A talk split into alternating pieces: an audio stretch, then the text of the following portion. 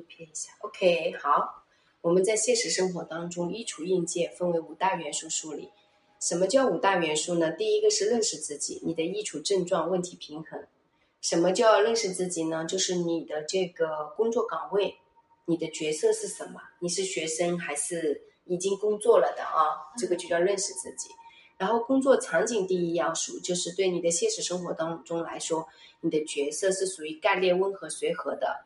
还是就是说，你需要在现实生活当中，你要配合这个角色、物品、组合元素来去搭配。比如说，你是属于干练、温和、随和，那我们这些东西就要配合这个干练、温和、随和来走。比如说，面料、色彩、款式，还有配饰、线条、质感，如何设定组合成品，赢得经济力，这个在我们现实生活当中非常重要。就所有的一切要把它组合起来。才会成成为一个整体，你不可能说你只是面料，或者说只是款式风格这些，呃，其中只有一个都是不可以的。嗯，我们是需要整体的来给它配合起来。然后居家社群关系，社群关系是什么社群关系呢？比如说你要看一下它的要素是什么。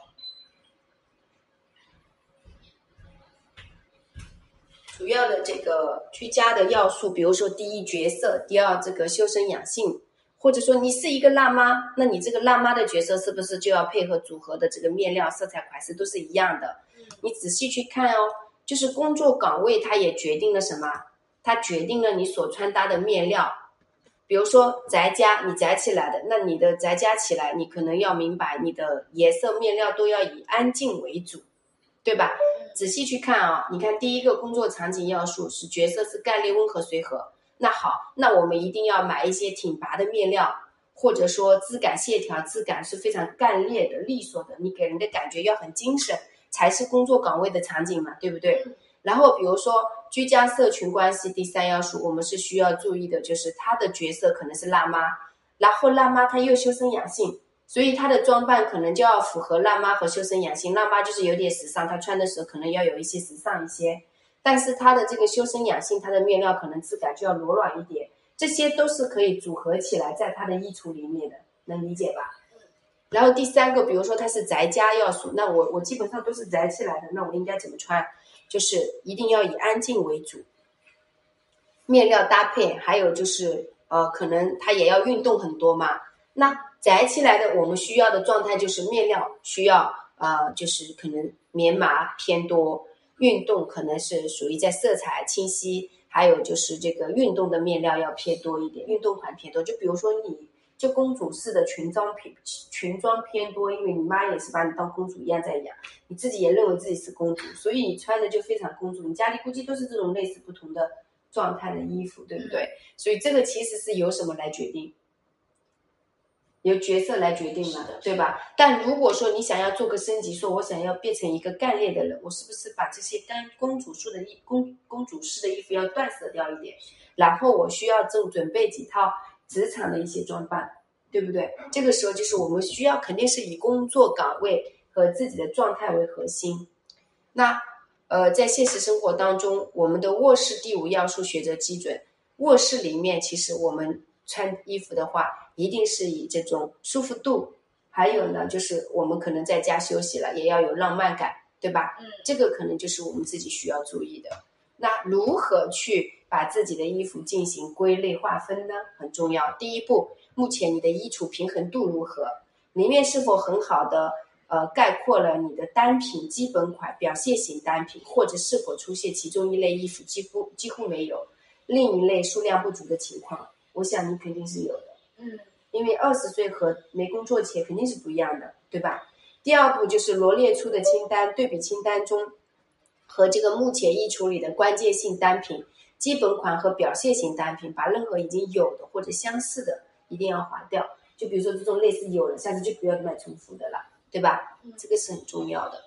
然后我们在现实生活当中，首先说明这个十二色的衣橱框架不是我来。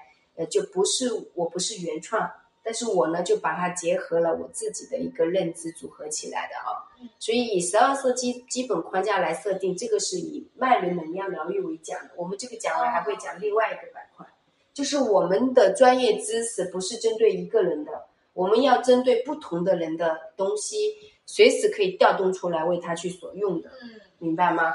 所以呢，我们就开始来讲关于这个色彩的一个十二色旅程，色彩的一个联合，还有有关的色板的一些知识，我们开始来学习进一步的一些内容。首先，重要的第一步，无论你喜欢穿的如彩虹般的五彩斑斓，还是更喜欢精致时尚的黑白配，或者是介于两者之间，你对色彩的喜好是组成个人风格最重要的元素之一。首先，色彩具有一种力量，能瞬间触发一个人的情绪、感情，你不觉得吗？嗯同时也在某种文化或者某个时代相联系。比如说，我们大多数人会把柔和的色调和年轻、天真无邪连在一起。银色和蓝色通常代表代表着平静、精致，而深紫色和红色就跟权力和地位相关系，是吧？嗯。好，那我们接下来开始来讲解这个部分的内容。